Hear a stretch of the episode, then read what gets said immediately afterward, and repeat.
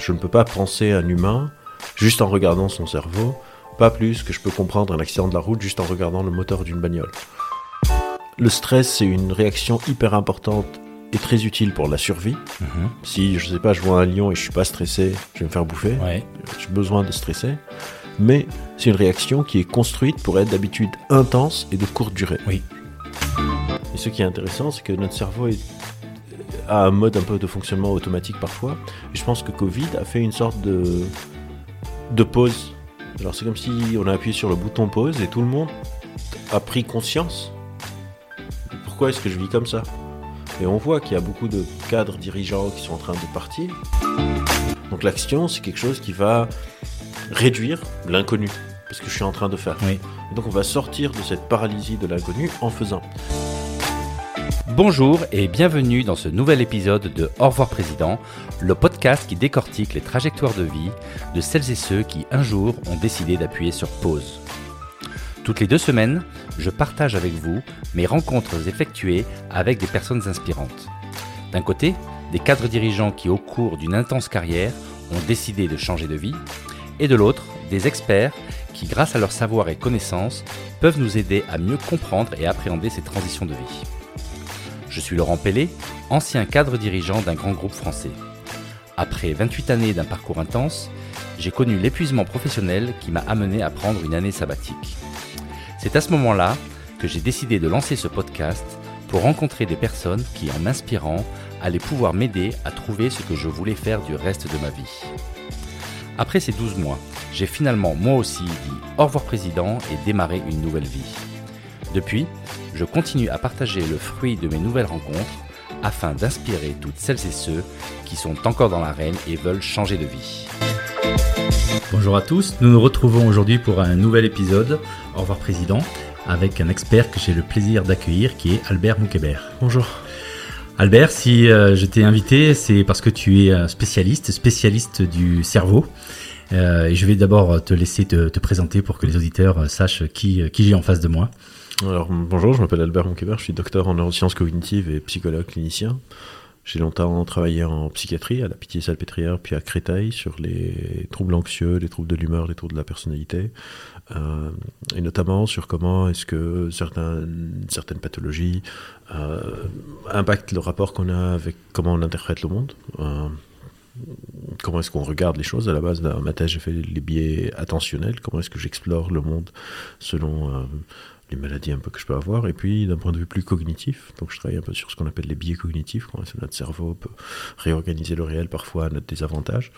Après mes études, je me suis intéressé à ce- à la population générale, comment est-ce que nous tous on acquiert de la connaissance, comment est-ce que je sais ce que je sais, comment est-ce que je formule l'opinion, comment est-ce que je change d'avis, ce qu'on appelle parfois le raisonnement critique. Euh, sur plein de sujets, sur la prise de décision euh, notamment. Alors, j'ai- Je suis membre du panel d'experts de l'ARCOM pour la lutte contre la désinformation en ligne. Euh, je travaille sur les questions du climat. Euh, je suis prof et clinicien, donc je suis psy, je, fais mes consultes et je fais des conférences. Et donc euh, je suis expert à l'APM où on a eu l'occasion de se rencontrer.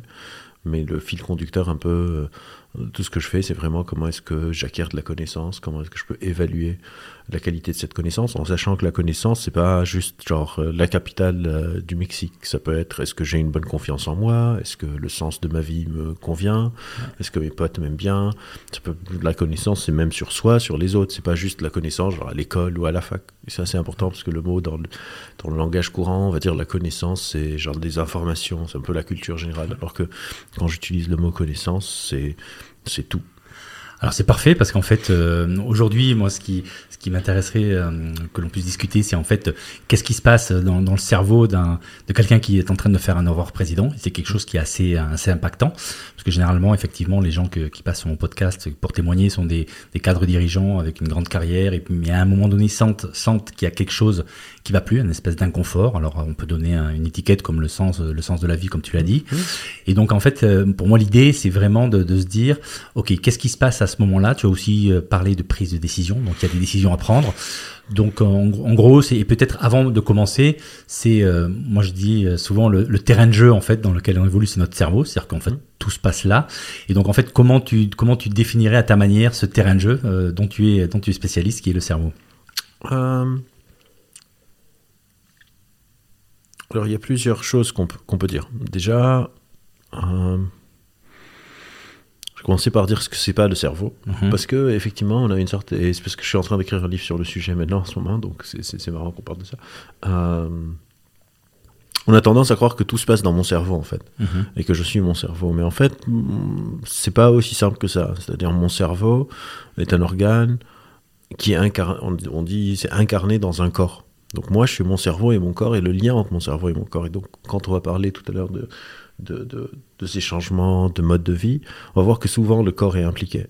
Donc c'est pas juste dans mon cerveau que ça se passe. Je vais avoir par exemple une boule au ventre, pas pouvoir dormir, euh, peut-être parfois avoir des douleurs au dos, alors que mon dos va bien. Je vais aller faire euh, une IRM et on va me dire bah, en fait ton dos n'a rien, les fameuses douleurs psychosomatiques, etc. Tout ça. Et donc mon, mon cerveau, pendant longtemps, si on prend un peu le temps de faire genre de l'épistémologie, comment est-ce qu'on sait ce qu'on sait, pendant longtemps on était dans un mo- monde qu'on appelle dualiste, le corps et l'esprit, et que moi je suis mon esprit, et euh, mon corps, c'est une sorte de marionnette que mon esprit dirige. Et euh, donc des cartes, etc. Et puis on a eu le paradigme matérialiste qui s'est imposé, que non, il y a priori, genre on pense pas qu'il y a de l'esprit ou de l'âme, en tout cas en science, on- parce qu'on peut pas vraiment aller l'explorer, indépendamment des croyances de, chacun. Euh, mais on n'est pas vraiment sorti de, de ce mode de pensée dualiste. Euh, on a remplacé le corps et l'esprit par le corps et le cerveau. Aujourd'hui, dans le langage courant, souvent on parle du cerveau comme si c'est quelque chose qui est déconnecté du reste du corps. Un peu comme l'âme était avant. Genre, je suis mon cerveau et mon cerveau est une sorte de chef d'orchestre qui dirige le reste du corps. Et ce qu'on a découvert en, en neurosciences sur les 10, 20, 30 dernières années, c'est que c'est un paradigme, cette manière de penser le cerveau déconnecté du reste du corps, qui nous induit plus souvent en erreur que pas. En fait, aujourd'hui, on pense que notre cerveau est, est une sorte d'organe qui est responsable de d'interrelation. C'est-à-dire c'est le centre d'intégration un peu de l'information qui vient de mon corps et de l'espace extérieur. Et donc moi je suis un être incarné dans un corps, incarné dans un contexte.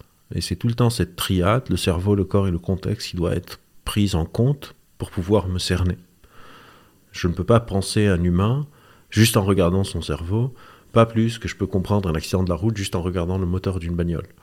J'ai besoin de savoir qu'est-ce qui se passe autour. Est-ce qu'il y avait du verglas sur la route? Est-ce que les pneus étaient bons? Est-ce que les amortisseurs fonctionnaient? Est-ce que l'airbag s'est déployé, etc. Tout ça se passe en dehors de- du moteur et c'est tout aussi important. Si on fait l'analogie que mon cerveau est un peu mon moteur, alors que c'est- une très mauvaise analogie, mais c'est pas grave.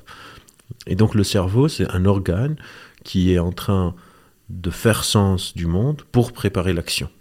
Est-ce que c'est juste de dire que le corps, dans ce cas, joue le rôle de filtre? C'est-à-dire qu'en gros, euh, je capte le monde extérieur par mes sens, mes sens Ouais. qui sont bon, bah, voilà, l'ouïe, les yeux, la, la bouche, le, La douleur. la, la douleur, donc le corps, la sensation. Et donc tout ça, en fait, deux corps vont sentir le monde extérieur de manière différente et donc vont véhiculer au cerveau des informations qui vont arriver de manière différente. Dans... Ouais. C'est ça? Alors, pas seulement.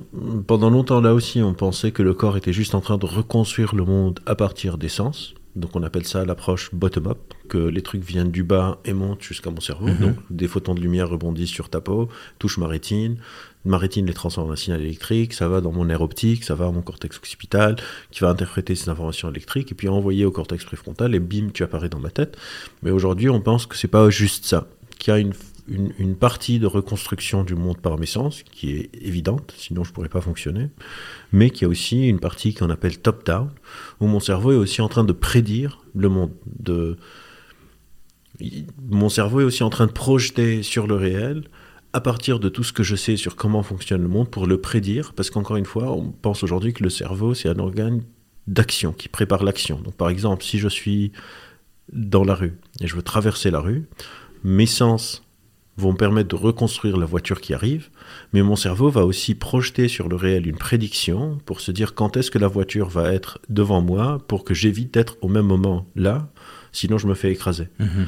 Donc mon cerveau est en train, il y a un chercheur qui travaille sur la conscience, un des meilleurs chercheurs euh, au monde qu'on a qui travaille sur la conscience, qui s'appelle Anil Seth, et il parle d'hallucination contrôlée. Il dit que le cerveau est tout le temps en train d'halluciner le monde, mais de manière contrôlée. Pourquoi contrôlée? Parce qu'on est capable d'avoir une réalité commune. Genre là, on est tous les deux d'accord qu'il y a deux micros, un micro devant chacun d'entre nous. Les personnes qui nous écoutent sont en train de prédire qu'il y a deux humains derrière qui sont en train de se parler. Ils ne nous voient pas, ils nous entendent. Mais c'est enregistré, c'est pas en temps réel. Et donc, il y a un côté de reconstruction du monde et un côté de prédiction du monde. Donc ça, c'est l'opération que je fais moi, mon cerveau est en train de faire, mais en même temps, ça doit composer avec tes prédictions et tes reconstructions du monde, donc il faut qu'il y ait aussi une sorte de, de coordination entre les différents cerveaux, et c'est pour ça qu'on pense qu'il y a un monde réel, objectif, extérieur à nous, parce qu'on y a accès, on y a accès, alors qu'on pourrait chacun vivre dans son monde. Donc le cerveau est un organe de reconstruction, mais aussi de prédiction. Et ces prédictions dépendent de mes croyances sur les choses. Certaines prédictions sont communes pour tout le monde. Par exemple, une des choses qu'on apprend hyper tôt dans notre vie, genre à partir de quelques mois de vie, s'appelle la permanence des objets.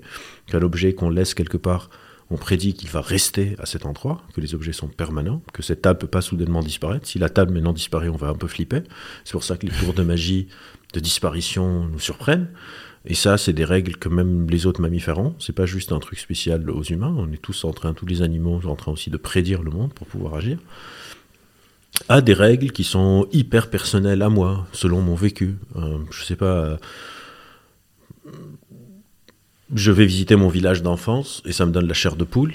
C'est une expérience subjective à Albert. Si j'emmène quelqu'un d'autre dans ce village, il va pas avoir la chair de poule. Et du coup, moi, si je viens avec toi, je vais pas comprendre certaines de tes réactions parce que j'ai pas, cette, euh, pas acquis cette. euh, Exactement. cette Donc ça part de ces prédictions générales communes à tout le monde, comme Mhm. la permanence des objets, qu'on appelle des modèles de bas niveau, genre c'est vraiment hyper bas niveau, la permanence des objets, le- ce qu'on appelle la théorie de l'esprit, etc. Un truc qu'on acquiert genre avant l'âge d'un an, deux ans, euh, à des choses hyper individuelles et subjectives Mhm. qui viennent de ma vie personnelle, de mon vécu, qui peuvent par exemple me pousser à abandonner une carrière hyper réussie et euh, que ça soit hyper perplexant Mm.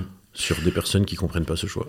Alors ça, on comprend euh, avec ce que tu dis là, le, le titre de ton livre qui est euh, Votre cerveau vous joue des tours. Mhm. Donc en fait, ça veut dire que quelque part, ton message, c'est dire attention, ne faites pas toujours euh, confiance à votre cerveau, ou alors ayez conscience que votre cerveau, en fait, vous, euh, vous donne de l'information de manière euh, biaisée, c'est ça? Oui, en tout cas que notre cerveau n'est pas juste en train, ne fonctionne pas du tout comme ce micro ou comme un appareil photo, une caméra. C'est pas une reproduction fidèle des événements. Il y a tout le temps une sorte de marge d'incertitude parce qu'on a des ressources aussi qui sont très limitées. On ne voit pas tout le spectre de la lumière, on n'entend pas toutes les vibrations de l'air, etc., etc., toutes les fréquences. Mais j'ai pas conscience de morcellement. Genre là, quand je te regarde, je me dis pas, ah merde, il n'y a pas des ultraviolets. Je vis ma vie normalement. Ouais. Et donc notre cerveau est en train de combler des vides, des trous perceptifs, mnésiques, attentionnels en permanence. Et la manière dont on complète le réel, euh, parfois, euh, peut être à notre désavantage. Mais très souvent, c'est aussi avantageux. Genre, quand je dis notre... pourquoi est-ce qu'on a nommé le, le- le- le livre Votre cerveau vous joue des tours, pas par exemple Votre cerveau vous trompe, ou Votre cerveau vous ment, ou Votre cerveau se fout de votre gueule, je sais pas. Parce que pour moi, dans Votre cerveau vous trompe, je suis un peu fan de magie et, et trucs comme ça. Pour moi, tromper, c'est pas tout le temps quelque chose de négatif. Mhm. Genre un magicien vous trompe et c'est fun quelque part. Et donc quand votre cerveau vous trompe, parfois c'est aussi pour votre bien, pour pouvoir vous délester de devoir réfléchir à des trucs qui seraient inutiles maintenant. Par exemple, maintenant mon cerveau, avant que j'y pense là, pour répondre à cette question, j'avais complètement oublié la sensation de la chaise sur mon derrière Mhm. mon cerveau me trompe en me faisant oublier, ça, oublier ça, parce que c'est pas une information qui est importante. Ce qui est important, c'est que je puisse me concentrer sur ce que tu es en train de dire, sur préparer ce que je veux dire. Et donc, dans ce cas-là, mon cerveau me trompe en me faisant oublier la chaise. C'est quelque chose qui est bien. Mais ça, c'est bien ton cerveau, donc tu, tu parles de lui à la troisième personne qui, Ouais. qui prend cette décision de ce qui est important pour Ouais. toi, en fait. Ouais. D'accord. Ouais. Et donc, si, si on revient justement sur. Mais je peux, pardon, Ouais, mais, je peux décider de lui dire, bah en fait, maintenant je veux sentir la chaise et il me refiltre l'information. Oui, donc, donc- tu restes quand même, euh, tu Parfois. restes quand même à la manœuvre. et- Parfois, et parfois pas. Quand je suis stressé et, et mon cerveau me dit que je vais me louper, je vais me louper, je vais me louper, je vais me louper, je suis pas vraiment à la manœuvre et je peux pas lui dire non, je vais pas me louper. Ça marche pas. Genre, si vous êtes stressé et quelqu'un vous dit calme-toi, pourquoi tu es stressé, en général, c'est pas hyper bien. Alors justement, et là le stress, je pense qu'on va en parler. Donc si, si on, on revient dans le cas de figure d'un avoir président, donc on a un cadre dirigeant qui est euh, dans sa, dans sa carrière. Généralement, il a acquis de la croyance, de la conviction, parce que euh, les gens qui nous écoutent, généralement, sont des gens qui sont à des, à des postes euh, assez élevés, donc qui ont fait leurs preuves, qui connaissent bien leur sujet, experts, etc. Donc là, qu'est-ce qui peut se passer alors que tout est, enfin, le, cerveau est dans une espèce de, de train-train habituel où il contrôle, ça marche, ça fonctionne. Donc, qu'est-ce qui peut se passer pour que dans des cerveaux euh, comme cela, en fait, à un moment donné, il y a une espèce d'inconfort, et généralement qui arrive, alors ça, ça me, ça me plaît bien par rapport à ce que tu disais par rapport au corps, généralement, c'est des signes, en fait, souvent qui sont donnés, des signaux qui sont donnés par le corps et pas forcément le cerveau. Donc là, est-ce que tu, est-ce que tu as un peu une, une explication de qu'est-ce qui peut se passer à ce moment-là? Alors, il n'y a pas une explication, il y a plusieurs hypothèses, mhm. euh, il y en a plusieurs. Euh, la première peut être tout simplement une sorte de surménage. Euh, le travail est quelque chose qui est assez taxant, qui nous prend énormément de notre temps. Euh, c'est même bizarre combien on accepte de passer de temps au travail, alors qu'on sait tous qu'à la fin on va mourir quelque part. Genre, c'est un peu une vision très existentialiste des choses. Mais à partir de l'âge de 3-4 ans, on commence à aller à l'école de 8h30, 9h jusqu'à 16-17h. Et ça ne fait qu'empirer jusqu'à la retraite quand on arrive à prendre sa retraite. Donc, euh, déjà, accepter le travail. Je me demanderais qu'est-ce qui se passe dans le cerveau des gens qui acceptent. Souvent, malheureusement, on n'a pas le choix. Grande, personne, une grande partie des, des, gens travaillent pour des raisons financières, pour subvenir à leurs besoins. Mais si on revient un peu à la question, je pense qu'il y a plusieurs choses. Donc, la première, c'est le surménage. C'est que mhm. souvent, quand on est dans certaines responsabilités, on peut avoir énormément de stress, énormément de pression, c'est hyper chronophage, on voit pas notre famille, en tout cas on les voit pas assez, ils nous font des reproches, on voit pas nos parents, on voit pas nos enfants grandir. Et donc je pense que à un moment on a un peu fait le tour entre guillemets et ce défi, c'est-à-dire notre cerveau euh, a un mécanisme qui s'appelle de l'habituation. Et si par exemple, je sais pas, imagine que je prends un exemple qui n'a rien à voir avec le travail, j'aime beaucoup les jeux vidéo. Et donc, je me mets à jouer et on sait qu'on peut jouer aux jeux vidéo pendant très longtemps. S'il y a des personnes qui ont des, des, ados, enfants, etc., ils peuvent voir combien. Mais même un jeu vidéo qui est hyper cool, si je joue tout le temps au, jeu, au même jeu vidéo, je l'ai fini une fois, je l'ai fini deux fois, je l'ai fini trois fois, au bout d'un moment, bah, je commence à m'ennuyer un peu. Mhm. Donc, ça peut être soit le surménage, donc c'est pas de l'ennui, c'est le contraire. Je suis un peu au, au bord du burn-out parce que je dors plus bien, je m'occupe plus de moi, etc. Et donc je me dis pourquoi est-ce que je fais tout ça? Peut-être que je devrais arrêter.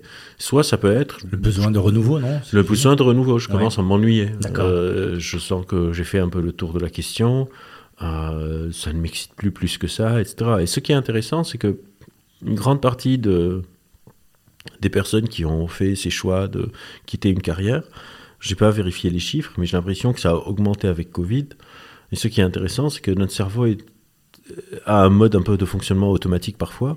Et je pense que Covid a fait une sorte de, de pause.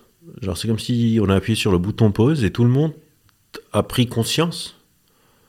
Pourquoi est-ce que je vis comme ça? Et on voit qu'il y a beaucoup de cadres dirigeants qui sont en train de partir. On voit qu'il y a beaucoup de boulot d'entrée, de niveau d'entrée, genre serveur, dans le l'ORECA, dans la restauration, où les gens n'arrivent plus à recruter. Il y a une, grosse problématique de recrutement en ce moment. Et c'est marrant parce que cette problématique de recrutement ou de rétention de talents se joue très très souvent soit sur des postes très élevés ou dans des boîtes qui payent très très cher, par exemple des boîtes de conseil où le salaire peut aller à genre 10, 15, 20 000 euros, mais c'est du boulot du matin au soir, du matin au soir, du matin au soir, ou sur des postes pas très bien payés, mais qui, par exemple, serveur, où il faut que je passe parfois le week-end, etc. Et donc les gens, avec la pause de Covid, mais pourquoi? Pourquoi est-ce que je suis en train de Là, il y a le fait peut-être avec le, cas des restaurants, hôtels, etc., c'est qu'ils n'avaient plus de revenus, il fallait bien qu'ils fassent autre chose, et donc ils, se sont recyclés. Puis oui, mais quand, mais quand ça, c'est pourquoi revenir? C'est pourquoi est-ce que je vais aller travailler le samedi soir, le dimanche soir, voir que mon salaire c'est 0,001% de combien je suis en train de faire rentrer dans l'établissement? Genre parfois leur salaire passe en une soirée, genre un service, le restaurant a fait mon salaire. Euh, notre cerveau est comparatif on est tout le temps en train de se comparer parce que c'est un peu pour les couleurs pour tout. Notre cerveau fonctionne de manière comparative, donc je me compare et je me dis pourquoi. Mm. Et pour les postes très bien payés, c'est le côté souvent chronophage. Genre, pourquoi J'ai maintenant assez d'argent, j'ai relativement réussi ma vie, ça fait 20 ans que je fais ça, j'ai gravi les échelons, peut-être qu'il y a peut-être encore une marche ou deux, mais bon, je sais à quoi ça ressemble, j'ai pas vraiment besoin d'aller le faire. Pourquoi? Et donc je me dis, je pars. Donc il y a la fatigue, genre le, le burn-out. Le quand je, je m'ennuie, Ouais. entre guillemets. Et enfin, pour d'autres personnes, c'est la découverte de nouvelles choses qui les, qui les font vibrer. Hmm. Je découvre en fait autre chose. Ça peut être le goût de l'aventure. Genre, je sais que toi, tu t'es mis au catamaran, Ouais. à la voile. Tu peux pas faire des formations de catamaran quand tu vas au bureau tous les jours de 8h à, à, 21h. Et donc, tu t'es dit, en fait, maintenant, j'ai la satisfaction, genre, j'ai la, la sécurité financière et matérielle. Je pense que quand on avance avec l'âge, il y a le côté existentialiste qui prend le dessus. Mhm. Si c'est pas maintenant, c'est quand Mais Alors, est-ce qu'on peut dire donc du coup que ces personnes qui vivent euh, ce, justement ce sentiment de dire il y a, il y a une tension intérieure, c'est qu'en gros, je suis dans un modèle, mais euh, je n'ai pas le temps de me poser, et ça c'est peut-être c'est là où Covid a aidé, c'est-à-dire Covid quelque part t'a forcé à prendre le temps de faire une pause Ouais. et donc de réfléchir, alors que quand on est dans le, dans le, dans le quotidien avec du boulot très prenant, en fait on n'a pas le temps de réfléchir, donc Non, en fait on on, est- continue, Comme un train sur des rails. Ouais. Donc ça, et ça c'est quelque chose qui est revenu pas mal euh, avec mes, mes, euh, les gens que j'invite, c'est vraiment euh, le besoin en fait à un moment donné de faire une pause et de, Ouais. de pouvoir réfléchir. Et quand on fait une pause et on réfléchit, on réalise combien c'est absurde. Pardon On réalise Comment combien c'est Ah absurde. oui, on réalise comment c'est absurde. Et donc on parle. D'accord.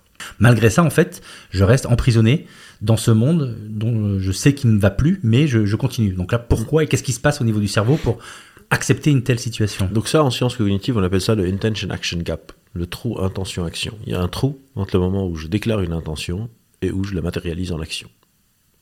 Une forme de trou intention action, d'intention action gap, c'est par exemple la procrastination. La procrastination, c'est vraiment le modèle type de, du intention action gap. Euh, je dois, je sais pas, faire la vaisselle chez moi et je le fais pas. Je vais me mettre au sport, je le fais pas. Il faut que je mange plus sainement, mais je commande mon burger le soir, etc. Et c'est intention action gap. Il y a plusieurs modèles de comment l'expliquer, mais pour faire simple, on va voir le modèle le plus commun. Il y a trois facteurs qui viennent souvent moduler le intention action gap.